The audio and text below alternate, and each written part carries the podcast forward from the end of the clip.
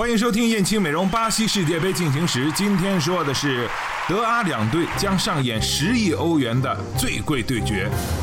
北京时间七月十四号凌晨三点整，二零一四年世界杯决赛将于巴西马拉卡纳体育场震撼上演。即将为大力神杯一决高下的两支球队可谓是星光熠熠。据德国权威媒体转会市场统计，阿根廷二十三人总身价为三点九二亿欧元，德国队二十三人总身价为五点六二亿欧元，超出阿根廷身价约一点七亿元。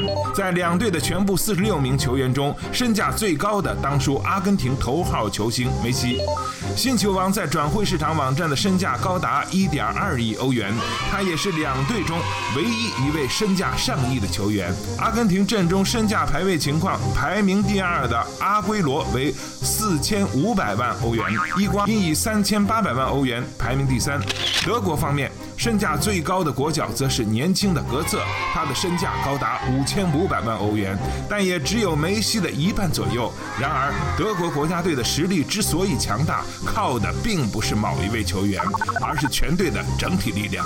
阿根廷进攻四大天王总身价达到了二点三三亿欧元。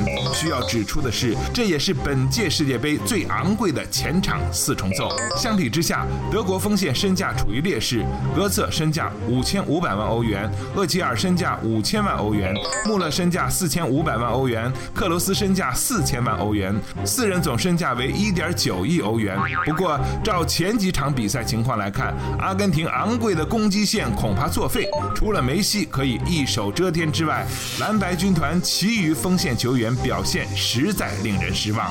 由此一来，在这场焦点大战中，很有可能出现梅西一人独挑德国群星的局面今天的燕青美容巴西世界杯进行时就到这里，我们下期再见。